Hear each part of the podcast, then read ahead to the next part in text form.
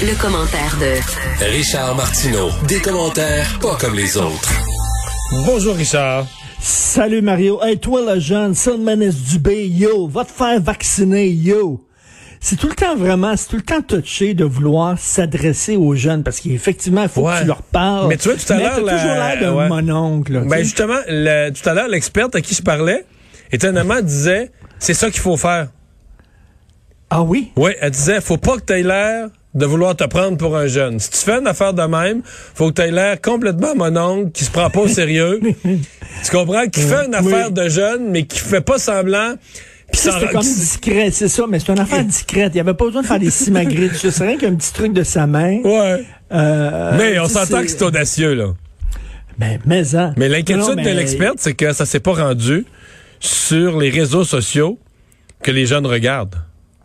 Ben, en fait, sur, pas les, sur le, c'est TikTok. Il Non, mais fait- déjà, t'es- c'est un catch-22. Déjà, t'es perdant parce que déjà qu'un adulte parle à des jeunes, ils veulent rien savoir des vieux. Fait que déjà, ça a l'air que, que, tu sais, c'est comme, euh, on disait à un moment donné, euh, vous n'avez pas le droit de faire des graffitis, on va faire un mur, ça va être un mur légal, puis là, vous aurez le droit de faire des graffitis sur ce mur-là. Ben, tu peux être sûr qu'il n'y a aucun jeune qui va aller faire un graffiti sur le mur. Mais tu le gardes propre, celui-là, que- au moins. c'est la façon d'en garder un propre. Ça va être le seul même mur propre de la ville de Montréal. Mais c'est très difficile, c'est très ingrat. Il a dû vraiment être un peu mal à l'aise, mais il a bien fait ça quand même. Ouais. Euh, T'as l'impression que François Legault est à bout? Ben écoute, Claude Villeneuve me disait tantôt, puis tu euh, tu euh, t'appuieras si, si tu trouves qu'il a raison. Et lui, il était en politique, mais pas comme toi activement. Il était dans l'ombre. Mais il dit, arrivé en juin, tout le monde était écœuré. Il dit, on est tanné, tanné. Tout le monde est fatigué. Tout le monde était au bout de sa corde. Il dit vraiment, il dit, ça Ouais. m'étonne pas ce qui est arrivé à François Legault. On sait que François Legault a dit, euh, il était pas Mais- content d'avoir perdu Fitzgibbon. Fait qu'il a dit, on dirait que, puis de, de se faire critiquer par le PQ. Il dit, de toute façon, le PQ, tout ce qui les intéresse, c'est la souveraineté. Moi, quand j'étais au Conseil des ministres au PQ, j'essayais de leur parler de- de- de- d'économie, puis ils voulaient rien savoir. Ça. Bon, c'était bizarre, mais les gens disent, Claude, il dit, il était fatigué. Il est crevé. Je, je vais te donner mon point de vue. Je vais te donner mon Ouais, point de vue. C'est sûr que, puis écoute, ça n'a pas été quand même une année normale. non. C'est- la, pression qu'il y a eu, qu'on se comprend là-dessus. Il y a un bout qui est vrai. Mais je vois plus loin. Moi, je pense quand même que ça l'atteint plus, là, tu comprends? Euh, Pierre Fitzgibbon, c'était un ministre qui aimait beaucoup, c'est son ami, et que ça l'atteint anormalement, et, et je mettrais au moins autant là-dessus ces écarts des dé- parce qu'il a pas été bon hier là. Il était dérangé, Mais il était pas sous sa coche. Alors je mettrais au moins ça autant sur sa relation privilégiée avec Pierre Fitzgibbon que sur la fatigue. Tu me le demandes Oui, à il moi, l'a- c'est ce que il- il l'a pas- il l'a dans la gorge, comme on dit en Ouais, bon québécois. ouais, là. ouais, ouais. Ça le fait. D'ailleurs, euh, ils, ont, ils ont refusé, là, ils ont refusé le blâme de la, la, la commissaire à l'éthique. Ouais, ils ont refusé le blanc, mais ils ont, ils ont, ils ont, ils ont pris quand même la, la, la- comme on dit, ils ont pris la tasse de café, ils ont, ils ont perdu leur ministre. Là. Fait Oui que, mais, euh, mais- oui, mais lui, lui, hein, donc, on dit, il faut qu'il remette ses affaires dans, dans, dans, dans, dans les bras, là, dans les mains d'une personne totalement indépendante, puis il choisit un ancien collaborateur. ouais, mais, mais ça, en fait, c'est pour ça qu'on va... ça passe-tu le message, coudon, auprès de M. Fitzgibbon ou pas, là?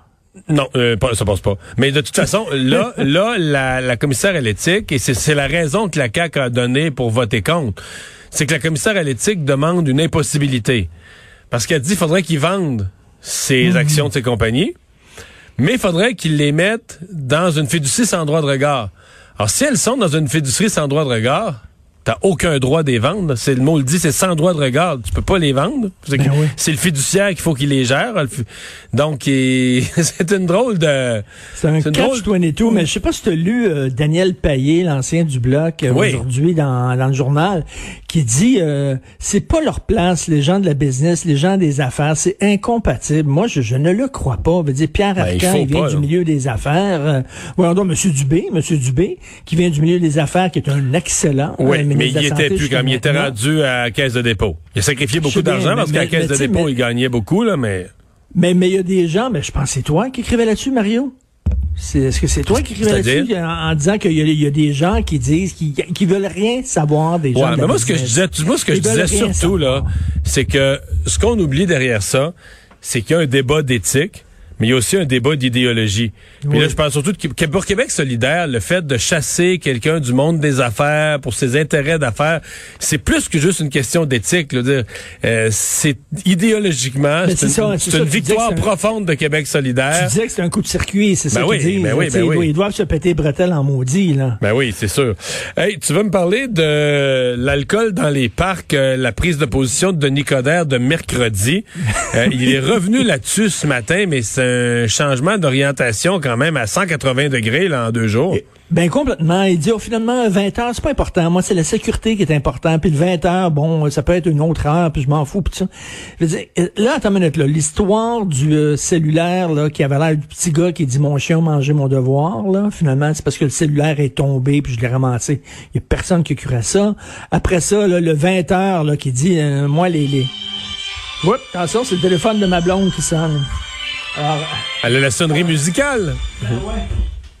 Bon. Alors, euh, euh, qui dit euh, l'alcool à 20 heures dans les parcs, c'est, veut dire, on sort, on sort d'une pandémie où pendant 15 mois, il y a des gens qui nous ont dit faites pas ci, faites pas ça, euh, il y, y a un couvre-feu, allez vous coucher, sortez pas, etc. Là, il va y avoir des, des élections municipales euh, euh, une fois que la pandémie va être derrière nous. Et là, il y a un maire qui dit, ben moi, la, une des premières affaires à faire, c'est pas le droit d'alcool dans un parc. Sais, Christy, dire, on a eu euh, Mais, mon oncle sur le dos pendant, pendant un an. Non, je t'entends. T'étais pas d'accord avec lui. Maintenant, je vais te lancer une autre question. Je veux savoir ce que tu penses de ça. Mettons que tu l'as dit mercredi. Mais là, tu te rends compte après là, que ça fait suer des jeunes, c'était pas bonne chose à dire. Ben, il aurait pas dû le dire, un. là. Non, OK, mais c'est trop tard. là. Comme on dit, c'est dit. Là. Il a pris position. Mettons qu'il avait pas bien pensé, puis dans son point de presse, il est allé trop loin, puis il l'a dit. Est-ce que tu peux te dédire comme ça ce matin? Parce que là, tu comprends que tout le monde est déçu parce qu'il y a des gens qui l'ont trouvé bon, là. Il y a des gens plus âgés qui disaient, bon, enfin, M. Coder, Ben oui. euh, c'est lui, il veut arrêter ça, ça n'a plus de bon sens, il y a du bruit d'un parc tard le soir, puis des jeunes qui font le party, puis là, Denis Coder veut, mais, mais là, eux sont aussi déçus, ils disent, ben, Ben oui, fait que euh, c'est un. Puis t'as vu une troisième affaire? T'as vu la marina de, de la Chine, là, la, la mairesse actuelle qui est dans l'équipe Plante voulait fermer la marina. Ok, c'est une des plus belles marinas. Moi, je vais à la Chine de temps en temps, j'adore ça. Il y a des restaurants sur le bord de la marina, c'est super beau. Les gens qui ont Alors, un bateau étaient furieux. Moi, sont Ils venus, ils voulaient donner. Moi, je les ai eu une fois en entrevue, mais ils nous écrivaient pour donner d'autres entrevues. Ils étaient Eh ben furieux. oui. Ben oui, furieux. Puis elle a dit, bon, euh, on a besoin de parcs. Fait on a besoin de parcs à la Chine. Je sais pas si tu connais la Chine, mais il y a des parcs à tous les coins de rue. Elle dit, on a besoin de parcs. On va tout transformer ça en parc et tout ça. Et là, Denis Coderre fait une annonce et dit, moi, ce que je préconise, si je suis élu maire, c'est une, une, une version hybride. Puis là, ils ont dit, c'est quoi une version hybride? Ça va être mi-marina, mi-parc. Tu vois, il dit, je sais pas encore. Je le sais pas encore, mais ça va être hybride. fait que, au lieu On de met dire la non, marina sur la pelouse et le parc dans l'eau. Au lieu de dire on garde la marina telle quelle puis c'est tout. Non, et tu sais, il veut, il ménage la chèvre et le chou. Fait qu'il dit ça va être une, une solution entre les deux. Je sais pas encore laquelle. On est en train de réfléchir, mais ça va être hybride. Minute, t'as ferme la marina ou t'as ferme pas? Puis il y a un parc, au point de vue du parc, là, tu connais la Chine, là, à côté de la marina, il y a le parc magnifique, le parc René Lévesque. Ils n'ont pas besoin d'un autre parc, là. C'est un des plus beaux parcs Mais, mais, mais euh, dans la région de, de on, Montréal. on s'était dit, je me souviens, on s'était parlé de Nicodère, d'une entrée quand même réussie, son retour en politique, ses Oui. premiers candidats qui annonçaient. T'as- T'as-tu l'impression que ces affaires, euh, c'est c'est filoche, ça prend une mauvaise tournure Eh ben, depuis deux je, semaines? Je, je sais pas si que- quelqu'un le conseille, mais écoute, je, je- je connais, je connais quelqu'un de très près de moi, un de mes meilleurs amis, qui a travaillé euh, auprès de Denis Coderre. Il écoute personne qui me dit. Ok, il dit, il écoute personne, il n'écoute que lui. Euh, that's. Donc, je sais pas s'il y a un problème. Il y a peut-être des gens qui le conseillent. Ils les écoutent pas, ils font sa tête. Si oui, ça veut dire qu'il n'a pas beaucoup changé. Mais je trouve pas sa rentrée très fort. Là. Puis si les gens vont voter pour lui, c'est qu'ils sont vraiment, vraiment tannés de Valérie Plante. Là. Vraiment. Je pense qu'ils vont plus voter contre Valérie Plante que pour Denis Coderre. En tout cas, si ça continue comme ça, c'est pas une rentrée très forte. Là. Parlons des maisons des aînés. Euh, le journal aujourd'hui qui nous révèle les coûts qui sont très à la hausse. Écoute, Qu'est-ce que tu disais, toi, quand tu étais à la DQ? Tu dis, on devrait donner de l'argent aux parents en concernant les CPE. On va donner de l'argent aux parents plutôt qu'investir ça dans le béton. C'est ce que tu disais. Hmm. Puis les parents décideront, eux autres, qu'est-ce qu'ils vont faire. Ils vont-tu avoir une petite fille qui vont venir garder les enfants à maison? Ils vont-tu aller dans une garderie familiale? Ils vont-tu Ouais. une garderie privée? Ils décideront. Est-ce qu'on peut faire ça pour des aînés euh, en perte d'autonomie hébergés? Ben, écoute, euh, Régent Hébert là, avait son histoire d'assurance, euh, d'assurance, euh, Ouais. de mettre de l'argent, de mettre de l'argent plus dans les soins privés. D'ailleurs, tu sais que euh, dimanche soir à TVA, Annie Soleil Proto qui arrive totalement avec un timing incroyable avec euh, son documentaire justement là-dessus, en disant, écoute, les baby boomers d'aujourd'hui là. Souviens-toi la petite madame qui était dans un CHSLD, son seul plaisir dans la vie, c'était de boire son ginger ale à 5 heures, parce qu'elle se faisait dire, t'as pas le droit de boire ton ginger ale, parce que la diététiste trouvait que c'était pas bon. Puis elle, attendait toute sa journée à 5 heures, débouchait son petit ginger ale, puis pouvait même plus.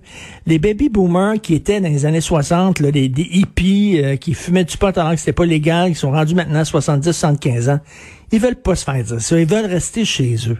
On peut-tu, s'il vous plaît, essayer d'investir là-dedans, dans les soins à domicile, plutôt que, que le béton, un? Et ajoute les dépassements de coûts de ça, les dépassements de coûts du REM, les dépassements de coûts euh, des lab écoles, les dépassements de coûts du tramway, bien sûr, parce que là, c'est arrêté pendant un Tu an. Est-ce qu'on a Et- un pattern? Est-ce qu'on a une tendance à avoir promis des trop grosses choses qui coûtent plus cher Tu sais, que prévu? On, est, on a-tu, on a-tu trouvé là, comme le, le trésor de Racam le Rouge, là, soudainement, là, Mais- au Québec, là, quoi, là? C'est, euh, je pense que la, la devise du Québec va être la devise de la Banque Scotia. Vous êtes plus riche que vous le croyez. Mais tu sais que, tu sais qu'aujourd'hui, le parti qui a le plus vigoureusement dénoncé ça, c'est le Parti québécois. Euh, qui a même demandé, je pense, une, euh, une enquête ou des vérifications sur les augmentations de coûts. Or, si tu regardes le journal ce matin, il y a un tableau parce que, bon, euh, ça coûte plus cher que prévu, mais il y a un tableau quand même des, des 7 ou 8 là, maisons des années qui coûtent vraiment plus cher, dont les 4 qui coûtent vraiment, vraiment, vraiment plus cher que les autres, celles qui atteignent le million ou presque, là, par place. Mais c'est Havre-Saint-Pierre, île de la Madeleine, euh, Rivière-au-Nord. Le gouvernement dit que c'est vraiment à cause de Bécomo.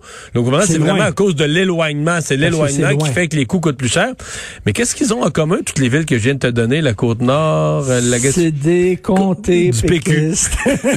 Et là, je me disais, je me disais, Richard, OK, le, le P- le PQ à Québec, le PQ à Québec nous dit, ah là, ça n'a pas de bon sens, ça coûte cher aux contribuables, faudra enquêter sur les coûts. Mais est-ce que le PQ localement, mettons que tu allais dans le petit hebdo local de, de Havre-Saint-Pierre, est-ce que tu penses que la députée péquiste dénonce l'installation d'une maison des aînés chez elle? Ouais, en disant c'est tellement cher. Là, On devrait pas ça, en avoir. là. On devrait pas en avoir. Fermez ça, ça coûte trop cher. Peut-être que oui, mais je pense que si, si la réponse est oui, elle est très, très, très courageuse, mais j'en doute. J'en doute moi aussi. Puis écoute, en parlant de coûts et tout ça, euh, t'as vu euh, quand ils ont présenté le, le- le troisième lien, euh, ils avaient un sondage, la CAC, puis euh, montrant que les gens de la région étaient très contents. Et là, il y a des gens qui disent ok, les autres sont contents, mais moi, ce que j'aimerais, c'est un sondage de la population du Québec en général, parce que c'est tout le monde qui va payer, tout le monde va ca- ca- casquer pour votre pilon. Là, euh, léger qui a sorti un sondage, et finalement, la moitié des, des Québécois ne sont absolument pas d'accord avec ça Ouais. En disant que ça va coûter bien trop cher. Mais bref, euh, le débat va continuer, mais à 10 milliards, ça va arrêter. Là. Pas, ils vont arriver pile poil sur le 10 milliards. Mais là, le tramway qui va être reporté d'un an, je sais pas si ça va changer euh, l'ensemble des échéanciers de tout ça. hey, merci Richard, le bonne fin de semaine. salut. Bye.